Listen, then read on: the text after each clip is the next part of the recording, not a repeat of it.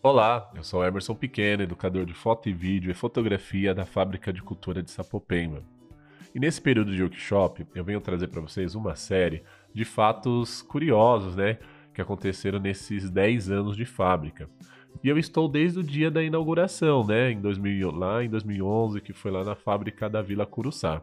Então eu venho aqui compartilhar, né, com vocês alguns fatos interessantes e divertidos para vocês terem conhecimento. Muita gente que está hoje no programa Fábrica de Cultura às vezes nem sabe por que algumas coisas surgiram, da forma que surgiram, e vão ficar sabendo agora nesse resgate histórico aí de alguns recortes, beleza? Vamos nessa?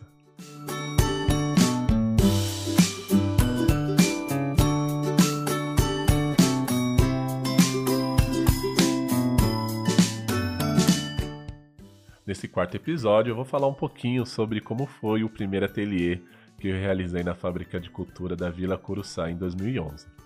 Bom, muitas pessoas não sabem, mas no início dos ateliês, antes, quando estávamos no planejamento, é, veio a informação de, da possibilidade de realizar é, o ateliês de uma hora e meia cada período, assim ficando duas turmas no período da manhã, duas turmas no período da tarde com o mesmo educador. E nessa época tinha dois educadores de multimeios por fábrica, né? Pelo menos naquela fábrica inicialmente. E nas outras fábricas também foi, foi composto por dois educadores cada fábrica. Então eu ficava de terça e quinta, manhã e tarde, e o outro educador ficava de quarta e sexta, né? Manhã e tarde também. E aí a gente tinha muitas coisas alinhadas, né? Era necessário ter um alinhamento para não haver muita discrepância nas, na, no que íamos trabalhar ali com as turmas. É, a gente então conversou né, e pensamos em realizar duas frentes. Né?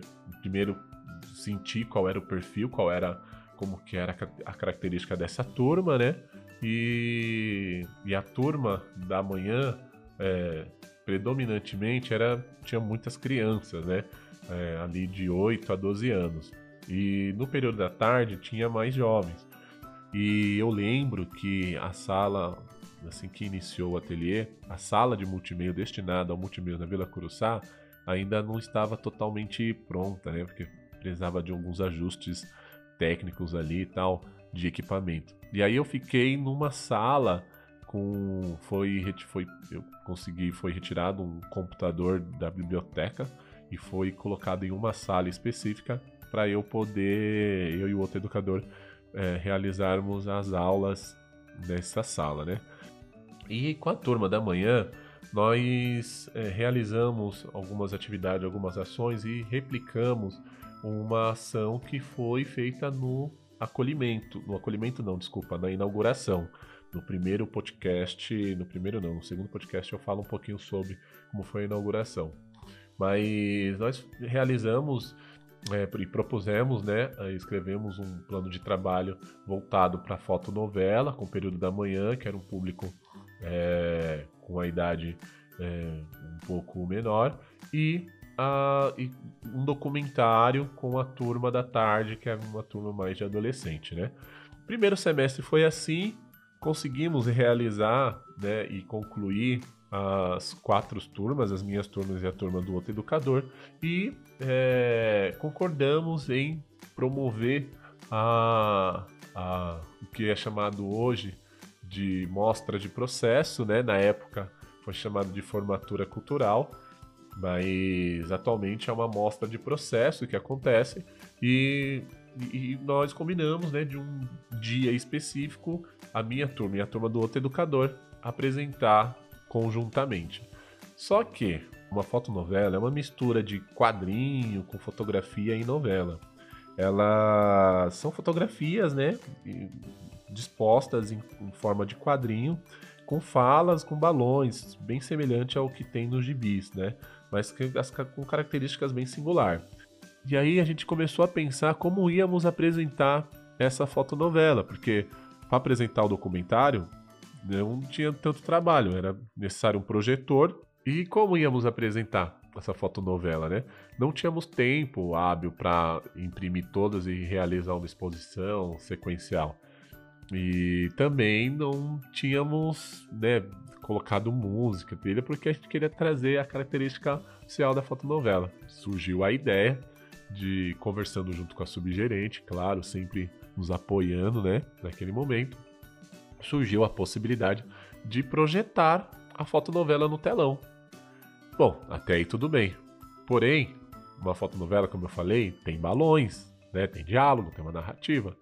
E quem precisava de alguém para contar essa história, para falar, porque as pessoas entrariam no, no teatro, iam olhar para o telão, umas imagens passando. Aí o que, que a gente pensou? Bom, vamos projetar, mas vai ser necessário narrar essas histórias para as pessoas que estão ali, né? E a outra pergunta: quem iria narrar? Logo, eu e o outro educador, né, conversamos cada um com a sua turma e a turma topou, aceitou o desafio, né, das crianças toparam o desafio e o, o outro educador também. Aí eu falei, ó, então beleza, para ajudar vocês, que a minha intenção é eles é, se apropriarem, ter autonomia para do começo ao fim do ateliê, né, inclusive nessa mostra de processo. Ó, para ajudar vocês, eu vou ser o narrador, tá? E você, cada um de vocês faz a fala dos personagens nos balões quando aparecer ali, tá bom? Tá bom. Aí, beleza. Chegou no dia da apresentação, quando foi apresentar o primeiro fotonovela, os aprendizes ali pronto pra, pra falar, fazer a sua fala, já todo mundo já sabia a história, né, tal. Eu também estava ali. Aí apareceu o título, apareceram as primeiras imagens, o primeiro slide, o primeiro balão para ler Gente, vou te falar, viu? Que ela começou a ler e aí tinha uma palavra que ela não conseguia falar, era uma personagem, uma menina, né? Aí ela não conseguiu, aí o menino pegou a, o microfone dela, o colega dela, e começou, continuou lendo, assim, né? Ela fala da menina. Eu achei fenomenal, olha isso aí. E continuou. E aí eles começaram a revezar o microfone no balão. Então, quando não conseguia falar ou quando não queria falar, um pegava o microfone e aí foi aquela trocação de voz, né, dos personagens. Porque, veja bem, você tá vendo um quadro, né, uma imagem, uma fotografia, que tem meninas, meninos, que tem de tudo um pouco ali. E, e as falas né, é, mudando, né? Tipo, foi muito engraçado, que não foi, não foi algo assim que as pessoas estavam acostumadas naquela época de compreender aquela história, aquela narração. Mas eu achei fenomenal, assim, achei super legal. Terminamos apresentar, lemos tudo. E aí, que engraçado, porque tava lendo no silêncio, né? E só nossas vozes. Aí no meio da história, não sei por que o técnico da época, acho que viu que tava um silêncio, só nas fala, colocou, resolveu colocar música, uma música né, ambiente, assim, sabe? E, tipo, ninguém entendeu nada. tipo, a música apareceu agora ou era, era é, é, proposital, sabe? Gente, aí eu vou te contar, foi muito legal, foi muito bacana, foi muito rico e com outro educador também, as mesmas questões. E mas rolou, os aprendizes ficaram super felizes, os pais gostaram das imagens e o, o, o, mais bacana é que os créditos, nossos créditos, eram foto dos aprendizes quando eles eram quando eles eram bebês, né, recém-nascido. Então é, tá lá, tipo direção e a foto do diretor e o nome do diretor, né, quando era bebê. Muito bacana.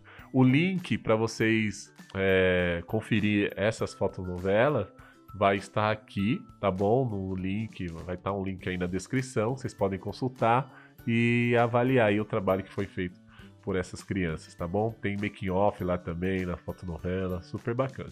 E esse foi o primeiro ateliê que foi realizado. Ah, o link do, dos documentários que foi feito na época também. Um documentário foi sobre brincadeiras de rua e o outro documentário foi cultura e juventude.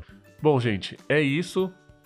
É, eu fico por aqui falando em mostra de processo e ateliê. No próximo episódio, eu vou trazer para vocês alguns, alguns materiais, né? Algumas coisas que surgiram dos ateliês que foi impactante assim na minha vida e na vida de muitos aprendizes depois que, que concluíram ali aquela formação e o quanto foi importante para a fábrica também, tá bom? É isso, fico por aqui. Até mais.